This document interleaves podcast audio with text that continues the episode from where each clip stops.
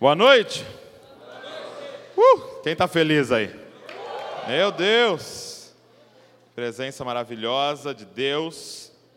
É, nós estamos na nossa série Foundation, ok? Foundation. Nós estamos é, vendo as oito colunas da família de Zascope, mas na verdade é da vida cristã. Oito temas fundamentais que nós precisamos ter esse entendimento de forma muito clara para construir em cima disso tudo que a gente está construindo como igreja e também a sua vida. É, e nós estamos falando de fundação, ok? O que é fundação? É o que está aqui para baixo da terra invisível, é o que sustenta esse prédio de pé, é a fundação, são essas estacas que são colocadas. E hoje pela manhã, depois de ministrar, é, um irmão chegou para mim e falou assim, cara, eu, eu, entendi que a série era fundação, mas eu não sabia que eu era a estaca que você ia ficar batendo todos os domingos na cabeça. E é basicamente isso. Hoje nós vamos dar mais umas marteladas para você descer um pouco mais, para você ir mais fundo. E tem sido demais. É... Abra sua Bíblia comigo em Lucas 19. Lucas, capítulo de número 19. Seguinte. Dois entendimentos muito importantes mudaram as nossas vidas. Primeiro, e foram as duas primeiras colunas que a gente falou. Primeiro, o entendimento do Evangelho da Graça. Isso transformou completamente a minha vida. Quando eu compreendi que eu fui justificado pela cruz, quando eu entendi que através da cruz eu sou considerado justo diante do Pai que não é baseado nos meus méritos, mas é baseado nos méritos de Cristo Jesus. Que eu posso entrar com confiança na presença do Pai, por causa do que Jesus fez por mim na cruz. Quando eu entendi isso e passei a viver a partir disso, minha vida foi completamente mudada. Eu entendi que santidade não é a forma de conquistar o amor de Deus, mas santidade é a forma de responder ao amor de Deus que é a forma de dizer: eu sou grato ao que o Senhor fez por mim, então eu respondo com obediência. Quando eu entendi isso, mudou minha vida. O segundo entendimento que mudou a minha vida foi o entendimento do reino de Deus. Por quê? Porque o entendimento do reino de Deus, do governo de Deus, te faz compreender qual é a sua missão aqui. Te faz compreender o começo, meio e fim da história da Bíblia. O que é a história da Bíblia, senão Deus estabelecendo o governo dele sobre a terra? A Bíblia começa com um jardim, com Deus governando, e termina com a Nova Jerusalém, uma cidade, e Deus governando. Então, essa história da implantação do governo de Deus na terra. Quando eu compreendi isso, isso mudou a minha forma de viver. Agora eu quero te passar o terceiro entendimento que mais transformou a minha vida. E eu tenho certeza que vai transformar você também hoje aqui. Que é um entendimento sobre eternidade, ok? É um entendimento sobre salvação e galardão. Não sei se você já ouviu esse termo, salvação e galardão. Galardão é um termo que a Bíblia usa para recompensa, as recompensas de Deus, ok? E eu quero ler com você Lucas 19, a partir do versículo 11. Lucas 19, versículo 11 aonde Jesus vai contar uma, uma parábola para explicar sobre esse entendimento. Então vamos lá. Lucas 19, 11. Ouvindo eles estas coisas, isso é os discípulos, ok? Ouvindo eles estas coisas, Jesus contou uma parábola, visto estar perto de Jerusalém e lhes parecer que o reino de Deus havia de manifestar-se imediatamente. Por isso, Jesus disse: então vamos só entender o contexto aqui. Eles estavam indo para Jerusalém. Eles entendiam, os discípulos, que Jesus é o Messias, ok? O Messias aguardado, o Salvador, o filho de Davi, aquele que sentaria num trono e que esse reino não teria mais fim. Então, eles criam de forma correta em um reino literal. Então, para o judeu aqui, quando falava reino de Deus, ele não pensava em, ai que delícia, reino de Deus, vou sentir aqui o reino. Não. Para ele era literal, reino, um rei, um governo, leis, uma cidade, um, uma sede, é, exército, era literal. E é literal. Só que eles achavam que o reino de Deus ia, é, que Jesus ia tomar o governo naquele momento. Eles tinham a ideia que Jesus estava caminhando para Jerusalém para armar uma revolução em Jerusalém. Que Jesus ia tomar o governo, preparar um exército e passar o cerol no, no, nos romanos matar os romanos tudo, expulsar os romanos que estavam dominando sobre Israel. Israel era dominado sobre os romanos, tinha que pagar imposto para Roma, que ele ia dominar e que ele ia expulsar todos os caras, começar um exército com armas poderosíssimas e dominar sobre toda a terra. Essa era a ideia deles. Então Jesus tem que contar essa parábola para mudar essa ideia na cabeça deles, porque eles tinham entendido errado. Então vamos lá. Verso de número 12. Por isso Jesus disse: Certo homem nobre partiu para uma terra distante, a fim de tomar posse de um reino e voltar. Chamou dos seus servos, chamou, perdão, chamou dez dos seus servos e confiou-lhes dez minas e disse-lhes: negociem até que eu volte. Mas os seus concidadãos o odiavam e enviaram após ele uma embaixada dizendo: Não queremos que este reine sobre nós. Quando ele voltou, depois de ter tomado posse do reino, mandou chamar os servos, a quem tinha dado o dinheiro, a fim de saber quanto tinham conseguido ganhar em seus negócios. O primeiro se apresentou e disse: Senhor, a sua mina rendeu dez. O Senhor lhe disse: Muito bem, servo bom, e porque você foi fiel, no pouco terá autoridade sobre dez cidades. O segundo servo veio e disse: Senhor, a sua mina rendeu cinco. A este o Senhor disse: Você terá autoridade sobre cinco cidades. Então veio outro servo dizendo: Senhor, aqui está a sua mina, que eu guardei embrulhada num lenço, porque tive medo do Senhor, que é homem rigoroso. O Senhor retira o que não depositou e colhe o que não semeou. Mas o Senhor respondeu: Servo mau, eu o julgarei usando as suas próprias palavras. Você sabia que sou homem rigoroso, que retiro o que não depositei e colho o que não semeei. Por que você não pôs o meu dinheiro no banco? E então, na minha vinda, eu o receberia com juros. E disse aos que estavam ali: Tirem dele a mina e deem ao que tem as dez. Eles ponderaram: Senhor, ele já tem dez. Ao que o Senhor respondeu: Pois eu declaro a vocês que a todo o que tem será dado ainda mais, mas ao que não tem, até o que tem lhe será tirado. Mas quanto a estes meus inimigos, que não quiseram que eu reinasse sobre eles, tragam-no aqui e os matem na minha presença. Feche seus olhos. Papai, nós sabemos que o que vai acontecer aqui, ou o que está acontecendo aqui, é espiritual, Senhor. E nós pedimos para o Senhor, faz cair as vendas hoje dos olhos das pessoas, retira o véu do rosto das pessoas hoje aqui, para que eles possam olhar para as letras e não ver somente letras, mas serem vivificados pelo Teu Espírito, Pai.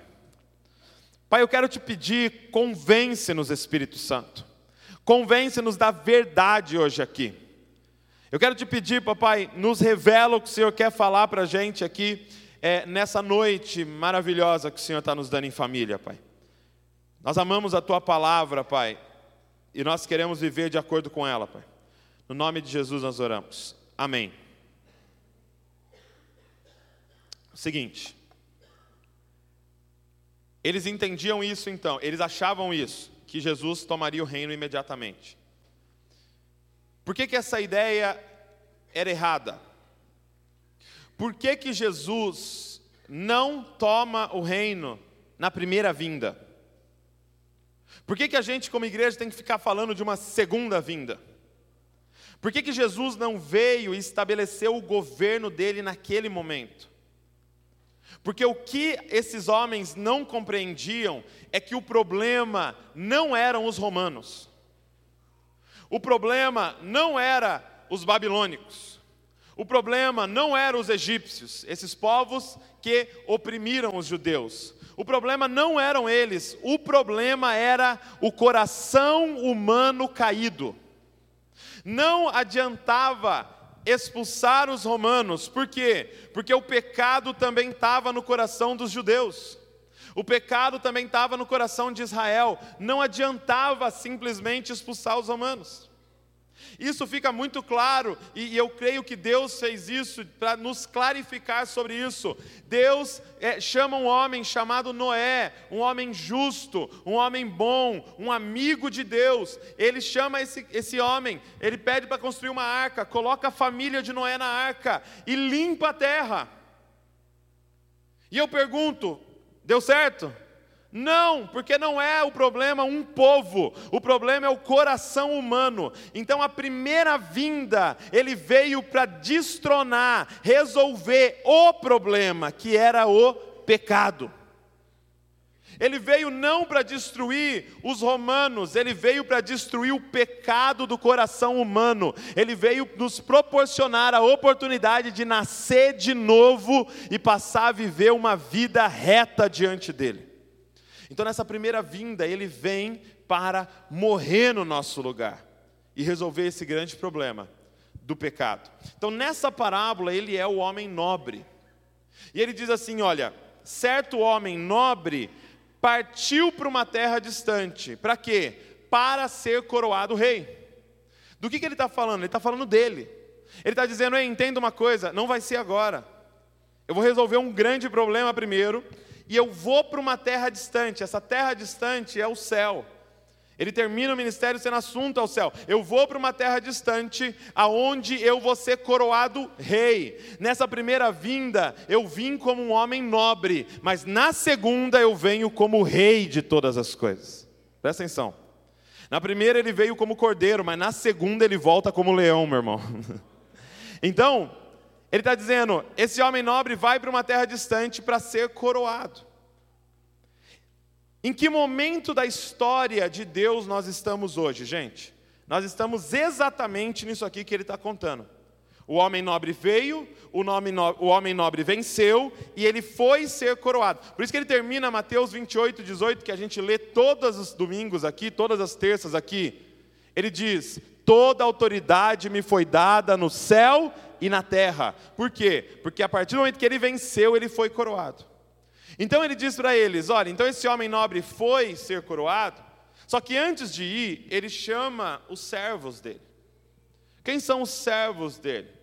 Os discípulos, os salvos, os que nasceram de novo. Ele chama estes homens, mulheres, e dá para cada um uma mina. Tá? Mina não é menina, tá bom? Se você estava aí falando, nossa, Deus vai me dar uma mina, pô, glória a Deus. Não, Deus não vai te dar uma mina. Porque tem gente que interpretou errado e está trabalhando para ter 10 minas quando Jesus voltar. Brincadeiras à parte. Então ele entrega uma mina, que é uma quantia de dinheiro, para cada servo. Então eu quero que você repare nisso. Ele deu uma mina para cada um. Então, eles não trabalharam e receberam uma mina. Eles não fizeram nada e receberam uma mina. Ou seja, era um presente dele. Era graça, era bondade. O que, que é essa mina, gente? É a nossa salvação. O que, que ele deixou na nossa mão é a nossa salvação, é a revelação de quem ele é, é nascer de novo, é entender o reino. Ele deu isso de presente para os discípulos. Eu estou dando para vocês um presente. E o que, que vocês vão fazer nesse período? Vocês vão multiplicar isso que eu estou dando para vocês. Eu estou indo, mas vocês ficam aqui com uma missão: multiplicar o que eu coloquei na mão de vocês. Então entenda uma coisa hoje aqui: salvação não é o fim, salvação é o meio que Deus usa para te colocar de volta na missão. O exemplo que Jesus usa para a salvação, é, quando ele está conversando com Nicodemos, é nascer de novo. Ele fala, Nicodemos, você não pode ver o reino de Deus se você não nascer de novo. Nicodemos, você não pode entrar no reino de Deus se você não nascer da água do Espírito. Então deixa eu te perguntar: se, se Jesus usou para explicar a salvação o termo nascer, você acha que salvação é o fim? Quem que acha que nascer é o fim da história? Salvação, gente, é apenas o início. Salvação é só a porta para você entrar e agora começar uma vida. Então, você não vive para ser salvo, você foi salvo para viver uma vida nova agora. Você tem agora Deus te colocou de volta na missão. Qual é a missão? Multiplicar a sua salvação. Quem está entendendo o que eu estou falando? Então, ele deixa os discípulos com uma missão. Eu e você somos esses discípulos. Porque o homem nobre não voltou coroado ainda. Ele não voltou ainda. Então nós estamos neste período da história de Deus. Nós somos os servos com uma mina na mão. E aí ele diz que ele volta para prestar contas com estes servos, que é o que a gente chama na escatologia de o tribunal de Cristo. O tribunal de Cristo não é para salvação, porque todos aqui estão salvos. Porque são servos de Deus. Nenhum momento você vai ver na Bíblia Deus usando a palavra servo para alguém que não está salvo. Então ele está dizendo, são servos de Deus. Então são servos de Deus, salvos, já servem a Deus. Mas ele vai voltar para prestar contas do que eles fizeram com a salvação deles. Entendendo? Está entendendo não? É como a parábola que nós cantamos aqui das dez virgens. A gente sempre pensa, ah não, cinco foram salvas, cinco não foram salvas. Não é isso. Porque ele nunca usaria o termo virgem para alguém que não é santo. Era dez salvos, mas dez, cinco salvos prudente e cinco salvos nécios. E cinco salvos entrou para uma parada a mais e cinco salvos ficou de fora. Então ele está vindo aqui prestar contas com salvos, com pessoas, discípulos dele. E aí ele chega no primeiro e o primeiro diz assim: Olha, Senhor, está aqui a sua mina e eu multipliquei dez vezes. E olha o que ele diz: Servo bom, porque você foi fiel no pouco, eu vou te colocar sobre o muito. Se você multiplicou dez vezes, você vai dominar sobre dez cidades. O outro veio e multiplicou cinco. Ele fala, servo bom. Ele não diz servo bom. Ele diz, se você multiplicou cinco vezes, você vai dominar sobre cinco cidades. O que que isso, o que que Jesus está nos contando aqui, gente? Presta atenção nisso. Que vai ter posições no governo dele na eternidade que depende da forma que você viveu essa vida. Presta atenção. O tempo todo, é, a palavra galardão também é usada como coroa. E o que é coroa, senão posição de governo? O que você tem que entender? Que existem aqueles que vão ser salvos e existem aqueles que vão reinar com Cristo. Existem os que vão ser salvos, mas tem aqueles que vão reinar com Cristo. E eu não sei qual é o tamanho da sua ambição, mas eu quero estar tá do ladinho dele. Eu quero estar pertinho dele. Ele diz: você multiplicou dez vezes, você vai dominar sobre dez cidades. Você vai governar sobre dez cidades. Você multiplicou cinco, você vai governar sobre cinco cidades. E aí chega aquele que não multiplicou nada. O que, que eu quero que você grave nessa noite aqui, e está na sua folhinha aí, é o seguinte: Está aqui em bold, aqui na primeira, na introdução. Onde você vai passar a eternidade é graça. Como você vai passar a eternidade depende da sua resposta à salvação que Deus te deu. Presta atenção. Gente, isso aqui é um fundamento, isso aqui é muito importante que eu estou falando aqui. Onde você vai passar a eternidade é graça, salvação, não vem de nós, dom de Deus, como vai ser a sua eternidade depende da tua resposta à salvação. Depende da forma que você investiu o sangue que ele derramou por você. Isso aqui é muito sério. Abra sua Bíblia comigo em 1 Coríntios, capítulo de número 3. 1 Coríntios, capítulo de número 3, verso de número 10. Paulo vai falar aqui do tribunal de Cristo, ok? Ele vai falar de forma mais detalhada do tribunal de Cristo. 1 Coríntios capítulo 3, verso de número 10. Olha só.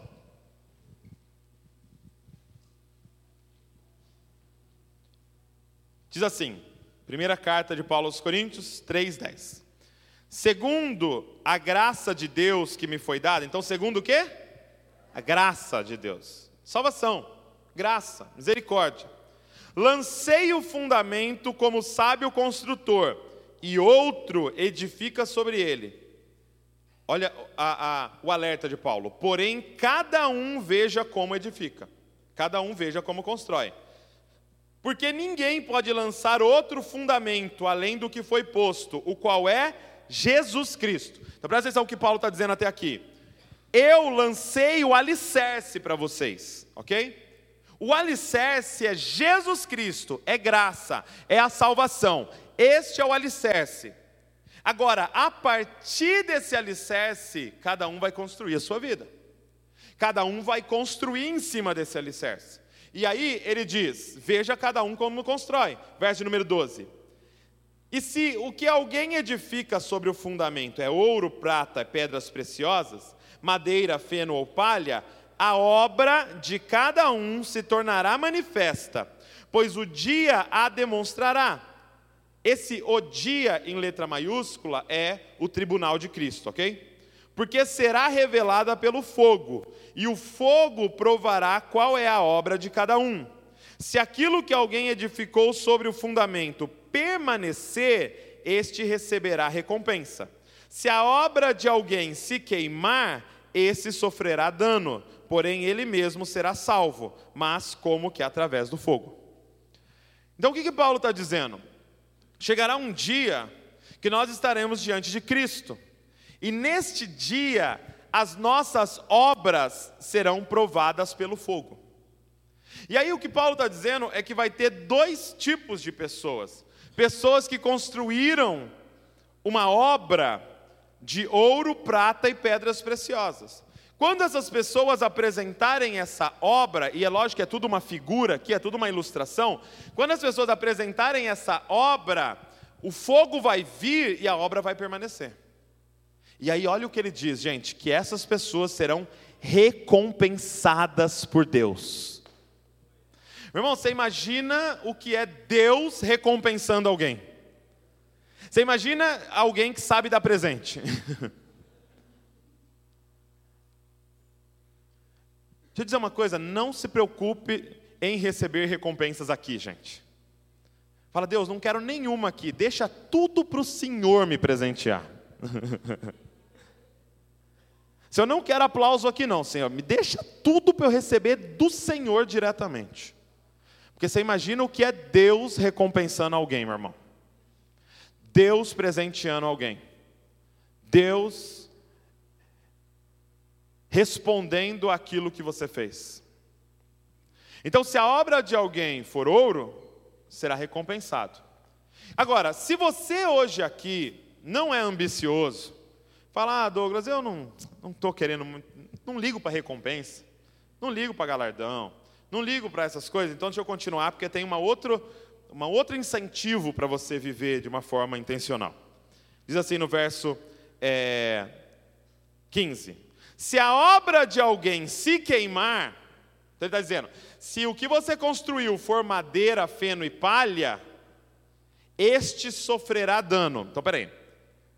Se você consegue imaginar o que é a recompensa de Deus, Tenta imaginar o que é Deus causando dano na sua vida.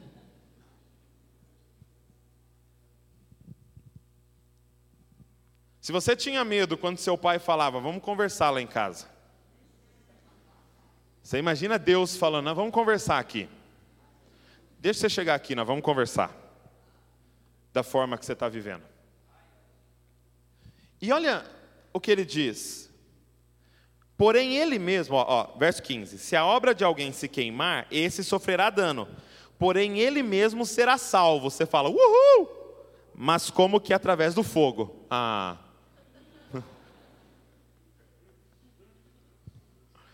Você pode perguntar agora para o Douglas assim: Douglas, o que é ser salvo através do fogo? Não sei e não quero saber. não quero experimentar, não quero passar por isso. Se você vai arriscar, sua conta em risco. Eu não vou arriscar. Se você chegar lá, colocar suas obras e elas queimarem, você vai ser salvo. Porém, como alguém que é salvo através do fogo. Sofrerá dano. O que, que esse texto está nos dizendo?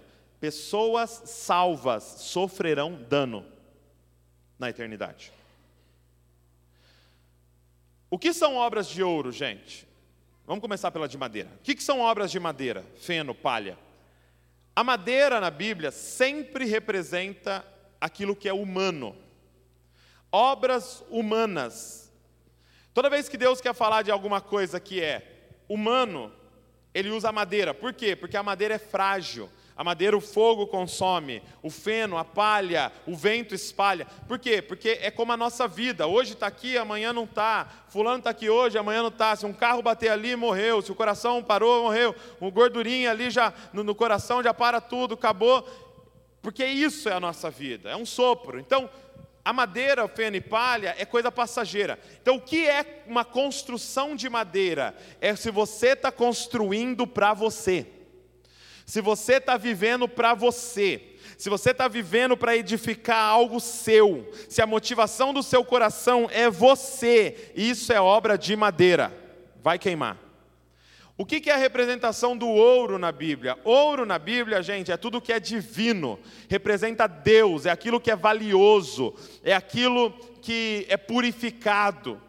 É aquilo que o fogo não consome. O fogo consegue derreter, mas o ouro não é consumido. Ele continua lá e depois do fogo ele está mais puro do que ele entrou. Então, o que é construir de ouro, gente? É tudo que você está fazendo para ele. Tudo que você está fazendo, que a motivação é Ele, é a glória dele. Ele está dizendo: essa obra vai permanecer até o fim. Então, é um pouco mais profundo do que você imagina. Por quê? Porque eu posso te perguntar o seguinte: pregar é madeira ou ouro? Depende. Qual é a motivação do meu coração? Se eu estou pregando para receber louvor, se eu estou pregando para me mostrar, se eu estou pregando para conseguir é, dinheiro, se eu estou pregando para mim, naquele dia, tudo que eu fiz vai ser queimado. Agora, se eu estou pregando para a glória de Deus, se eu estou pregando porque Ele um dia me alcançou e eu quero espalhar esse Evangelho por toda parte, naquele dia as minhas obras vão permanecer. Pode falar, cara, ajudar o próximo, ajudar o pobre, é levar sopa, é levar cobertor para os mendigos, roupa, é madeira ou ouro? Depende. Qual é a motivação do seu coração? E a pergunta é: para quem você está fazendo? Para a glória de quem você está fazendo? O convite aqui é para viver para Ele, para a glória dEle, para a exaltação dEle, para, para anunciar o reino dEle, para que o reino dEle venha. É para Ele que nós somos convidados a viver. E aí, é claro que essa forma de viver para ele é muito ampla nas Escrituras. Por exemplo, cuidar da sua família é viver para a glória de Deus. Ajudar o próximo pode ser para a glória de Deus. Anunciar o Evangelho é para a glória de Deus. Mas trabalhar como se estivesse trabalhando para Cristo é para a glória de Deus.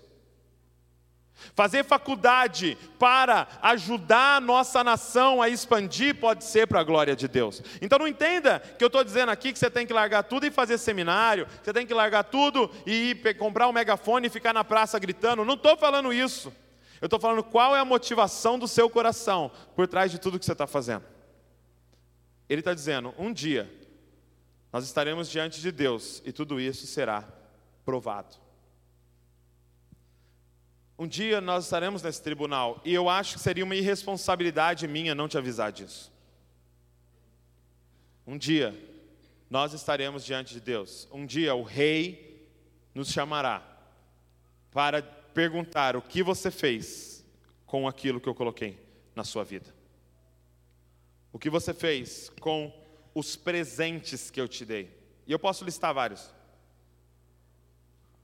sem dúvida a salvação acima de todas, mas a sua inteligência, a sua criatividade, o seu tempo. Eu e você não pagamos um real para o nosso coração estar tá batendo. É graça, é misericórdia. A misericórdia dele se renovou sobre nós nessa manhã. Eu e você não pagamos para acordar e você acordou mais um dia. Você tem água para beber, ar para respirar, comida na mesa, e tudo isso é graça e misericórdia de Deus. O que você está fazendo para responder essa bondade de Deus de você estar tá vivo? Então, é isso que ele está falando no tribunal de Cristo. Agora, presta atenção nessa frase. Se você soubesse que as próximas 24 horas irão determinar o próximo um milhão de anos da sua vida, como você viveria as próximas 24 horas? Eu ouvi o John Bever fazendo essa pergunta numa, numa pregação dele. Isso me fez pensar.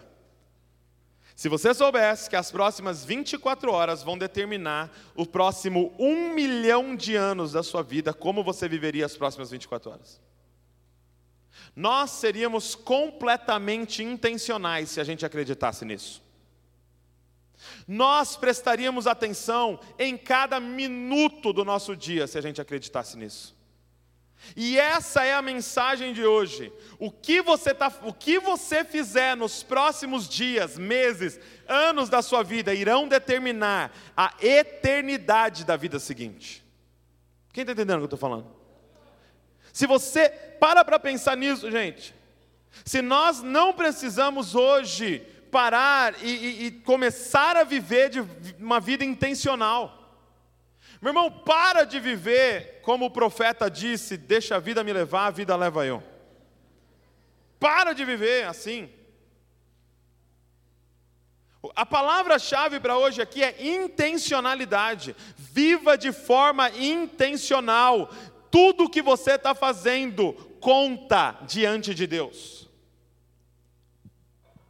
Não venha para mim com essa graça barata de que a cruz resolveu tudo e que você não tem que fazer nada. Porque foi de graça para nós, para Ele custou muito caro. Nós temos que viver à altura do preço pago por nós, cara. Porque um dia nós vamos estar diante desse cordeiro que deu a vida por você. O que, que você vai mostrar para esse cordeiro que se revelou a você? O que, que você vai mostrar? O que, que eu vou mostrar? Para esse cordeiro. Então, se você soubesse que nas próximas 24 horas, tudo o que você fizer afetará seu próximo um milhão de anos, como é que você viveria as próximas 24 horas? O problema desse servo, gente, da parábola, desse último servo, é que esse último servo, entenda uma coisa, Deus o que eu entendo dessa parábola é que Jesus não está simplesmente cobrando dele porque ele não multiplicou. O que Jesus está cobrando dele é porque que ele não arriscou. Por que, que ele escolheu viver uma vida segura? E agora, se a mina representa a salvação, como que esse cara viveu a vida inteira? Tentando não perder a salvação. Só que o seu chamado não é viver para não perder a salvação, seu chamado é para multiplicar a sua salvação. É ele salvar um e quando voltar tem dez. Está aqui minha esposa, está aqui meus filhos, está aqui meu vizinho, está aqui meu, meu, meu amigo, está aqui o meu gerente meu funcionário lá. Ó. Tudo isso aqui, Senhor, foi a partir da minha salvação. Esse é o lucro de eu estar vivo. Você não foi chamado para viver, Douglas, é, é, o que, que eu posso fazer que é no limite de ser pecado assim? Quanto? Douglas, vinho, vinho pode, Douglas? Tatuagem, Douglas, qual o tamanho? 12 centímetros e meio, você acha que você não foi chamado para ficar vivendo perguntando qual é o máximo que eu posso ir para não perder minha salvação. Você foi chamado para multiplicar a sua salvação. Você foi chamado para viver para o reino de Deus. E para ter algo para apresentar, para de perguntar o que, que a Bíblia proíbe e passa a perguntar o que, que a Bíblia manda você fazer. Porque a gente fica pensando, cara, o que, que eu não posso? Mas tem um monte de coisa que você deve. você tem que fazer. Pregar o evangelho é uma delas. Então, o problema desse cara é o seguinte: se ele pegou, obrigado, meu amigo. Se ele pegou aquela mina, pôs num pano e enterrou, a minha pergunta para vocês é: o que ele ficou fazendo durante todo esse tempo? Que a mina ou o, o, o recurso de Deus estava enterrado, para quem ele vivia as 24 horas dele? Hã? Para ele. Para quem ia a criatividade dele? Para quem iam os esforços dele? Para onde foi os recursos dele? Para onde foi o trabalho dele? Para quem ele estava construindo, se não era para o dono daquela mina? Só que o problema desse cara é uma mente religiosa que muitos de nós têm. Ah, mas Deus é muito mal, Deus é muito rigoroso, Deus é muito terrível, então eu não vou fazer nada. Jesus chega, e, e, eu quero que você repare que Jesus não fala que ele é o que esse cara falou, ele fala, eu vou te julgar a partir do que você falou. Mas Jesus não diz, ah, acertou, miserável. Jesus não diz isso, tá certo, eu sou isso aí mesmo. Não, ele falou assim: ó, já que você pensa assim, por que, que pelo menos por temor você não fez alguma coisa? Mas ele não é isso, ele é um Deus bom, que escolheu você e deu uma mina na sua mão. Você não tinha nada. Ele veio e te deu. Já é graça. Ele te chamou para participar do reino dele. Agora nós vivemos a partir dessa bondade, desse amor, respondendo a esse amor e multiplicando o que ele pôs na nossa mão. O lance todo, gente, é o que, que ele fez durante todo esse tempo. O que, que ele fez durante? Então entenda uma coisa: o problema não é não multiplicar, o problema é não arriscar é não viver uma vida ousada. Eu vi o Francis Chan fazendo uma ilustração num, num vídeo, ele colocou assim um, uma barra no, púlpito, daquelas de ginasta olímpica, sabe? Aquelas barras que as, o pessoal faz piruleta em cima assim e tal. E aí, falei alguma coisa errada, né? Pirueta. Aí, aí ele falou assim, ó, imagina que a vida é essa apresentação.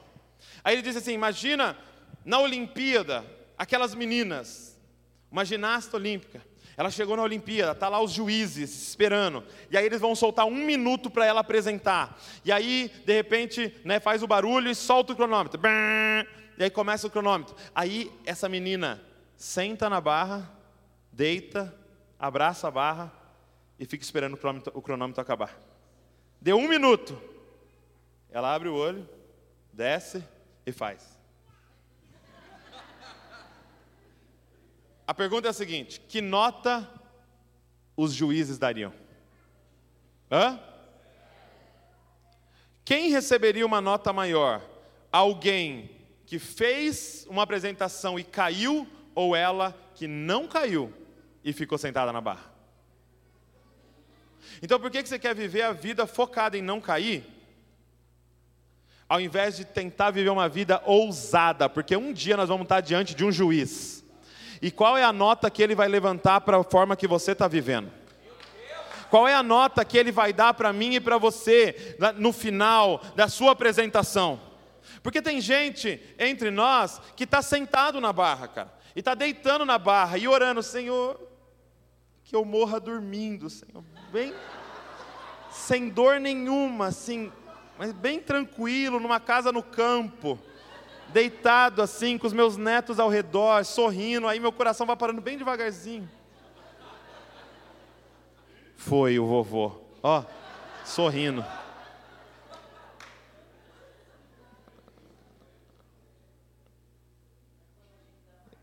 É, né? Tá mais velho, dá essa vontade. Mas é interessante isso. Bom que você puxou esse assunto de estar tá mais velho. Porque pensa comigo.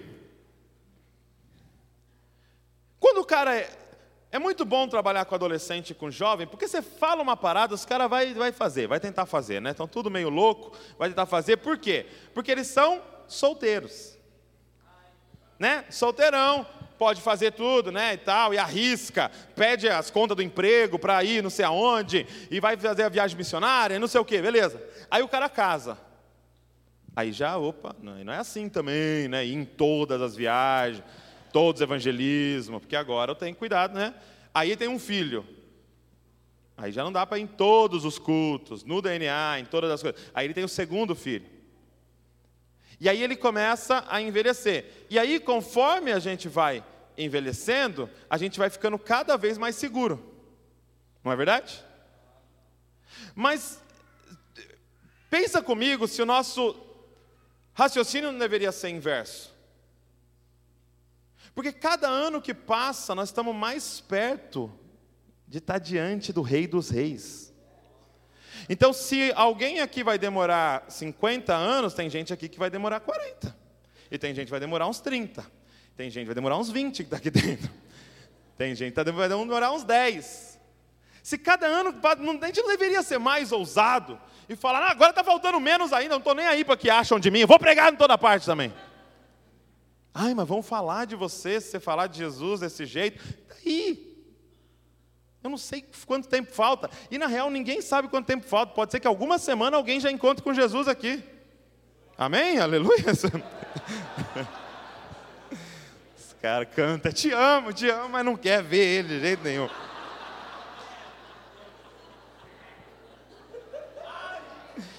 Então, presta atenção.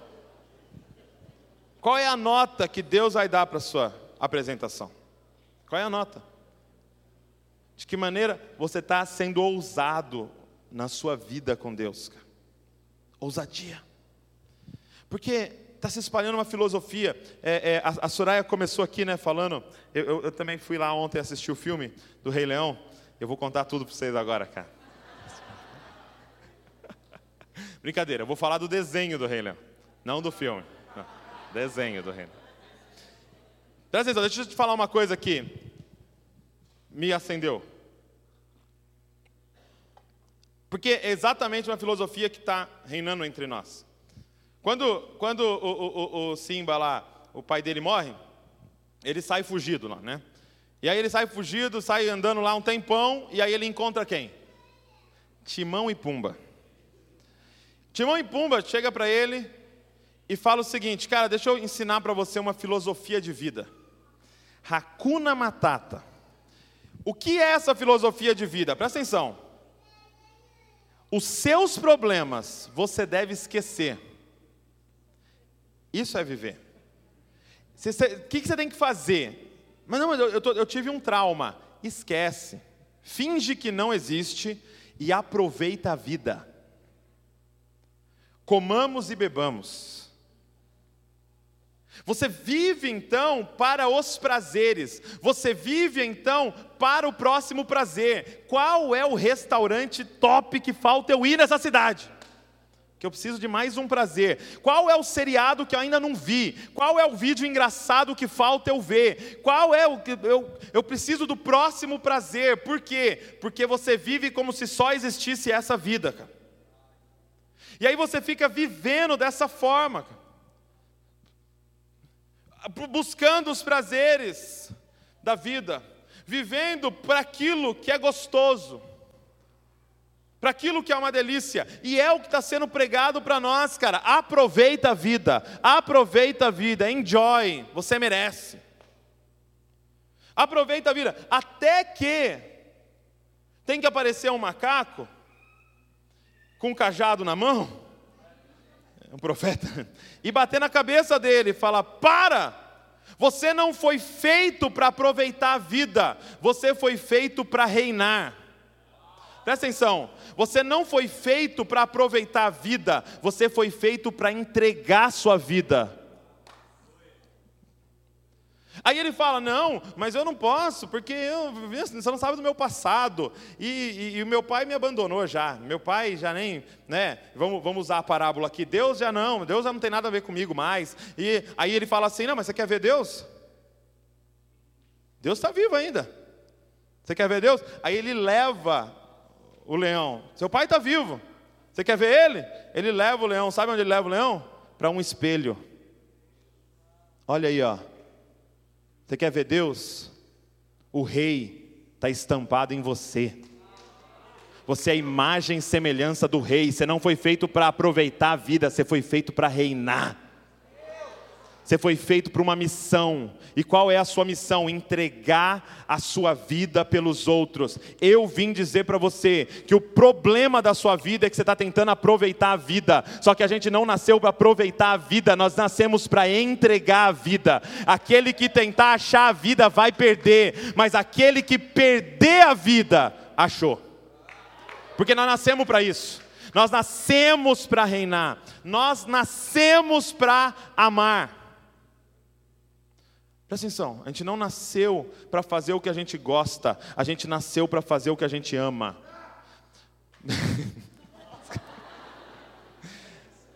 Porque a gente está confundindo as coisas. O que, que é gostar, gente? Gostar, a gente gosta daquilo que é interessante para a gente. Sim ou não? Você só gosta daquilo que você tem algum interesse naquilo. Sim ou não? Eu só gosto das pessoas que eu tenho algum interesse nessa pessoa. Porque para as pessoas que eu não tenho interesse nenhum, eu não gosto delas. Porque elas não são interessantes para mim. Então, na verdade, tudo que eu gosto não é o objeto, o que eu gosto é de mim. Eu só fico tentando achar maneiras de mim estar tá mais feliz. Quem está entendendo? Entendeu? Então, tipo assim, ah, eu gosto de parmegiana. Não é que você gosta da parmegiana, é que a parmegiana faz uma sensação em você. Então, o que você gosta é de você. Então, nós não fomos chamados para fazer o que a gente gosta, a gente foi chamado para fazer o que a gente ama. Porque amar não é gostar. Eu vou, eu vou dar um exemplo aqui agora, você vai ficar meio chocado, mas eu vou dar. Ninguém gosta de filho. Porque não tem interesse, eles não são interessantes para nós. Eles só gastam nosso dinheiro. Ele só rouba nosso sono. Ele só atrapa. Você quer sair, ele não deixa. Mas então ninguém gosta de criança. A gente ama criança. Por quê? Porque apesar de não ter interesse nenhum, você daria a vida por ela. Ah, quem está entendendo o que eu estou falando? Então, a gente não está na igreja porque a gente gosta, a gente está na igreja porque a gente ama. E amar é coisa de adulto. O Davi não sabe amar. O Davi é um interesseiro. Ele só vê o que interessa para ele. A Luísa não sabe amar ainda. Ela gosta das coisas e é interesseira. É só o que é bom para ela. Agora, nós somos adultos. Chegou a hora de você transicionar. Chegou a hora de alguém vir com um cajado e bater na sua cabeça e falar: chega de viver feito adolescente e passa a reinar, cara. Porque você foi chamado para isso para dar a vida por um povo. Para dar a vida para as pessoas que não estão aqui ainda, cara. Então a gente não tem que fazer o que a gente gosta mais. A gente tem que fazer o que a gente ama. Que é o que? Viver para Deus. Viver para Ele é o que a gente ama. Então, Paulo, depois de fazer uma poesia sobre o amor, 1 Coríntios 13, como ele termina? Quando eu era criança, eu falava como criança, eu pensava como criança, mas agora eu sou homem, então eu falo e penso como homem. Do que, que ele está falando? De amor. Agora eu sou paciente, agora eu sou bondoso, agora eu sou benigno, agora eu não ardo ciúmes, agora. Por quê? Porque agora eu sou filho do amor. Isso é quem eu sou. Então, o convite para nós aqui hoje é um convite de maturidade, é de transicionar de criança para homem, de criança para mulher. Chega de receber milagre, seja um milagre a partir de agora. Chega de pedir algo para você, vamos agora pedir, ser a resposta para as pessoas. Sabe, nós vamos transicionar de demanda para recurso. Nós precisamos transicionar, gente. Ah, não, fulano tem que cuidar dele, tem que cuidar dele, tem que cuidar. Chega disso, agora você tem que se oferecer. Quem que eu posso cuidar, Douglas? Chega de a gente ter um grupo de demanda. Agora nós precisamos ter um grupo de recursos, cara, onde você se apresenta como sacrifício vivo ao Senhor. Usa a minha vida, Senhor. Usa a minha vida, eu quero morrer por alguma causa tua. Quero morrer por alguém, para um dia chegar diante de ti e falar: trago em mim as marcas de Cristo Jesus. Tem marcas de Cristo Jesus na sua vida? Sabe, às vezes a gente ora, como eu disse, na vida segura, a gente ora, Senhor, por favor, Senhor, não deixe eu ser como Cristo. Essa é a verdade, cara. Não deixe eu ser como Cristo, Deus. Não deixe eu ter marcas.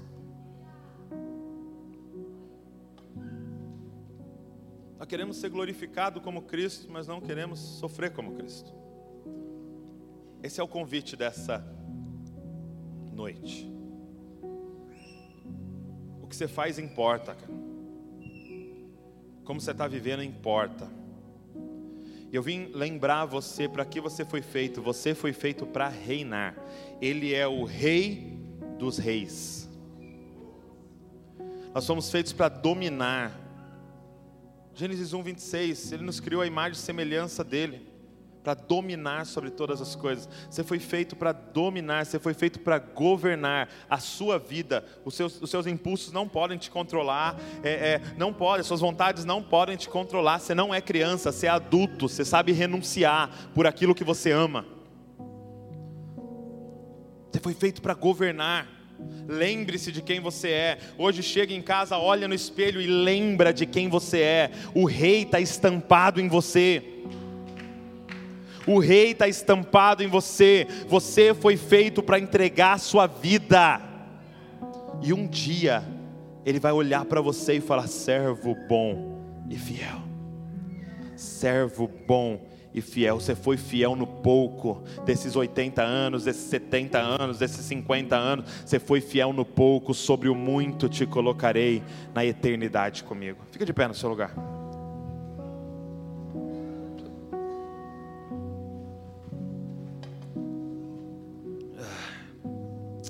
Sabe a minha oração, gente?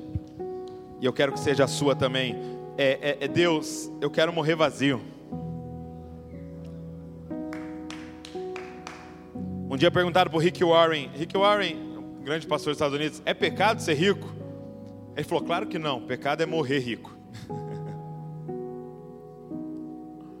Eu quero morrer vazio, cara. Falando, Senhor, se tem algum livro dentro de mim, eu quero morrer vazio. Se tem pregação dentro de mim, eu quero morrer vazio, Senhor.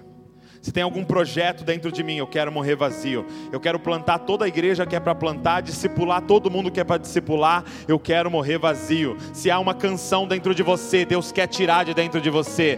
Cara, tem algo grandioso dentro de você. Deus quer fazer através de você. Você não nasceu de novo. O último dia da sua vida não foi quando você nasceu de novo, foi o primeiro dia da sua vida.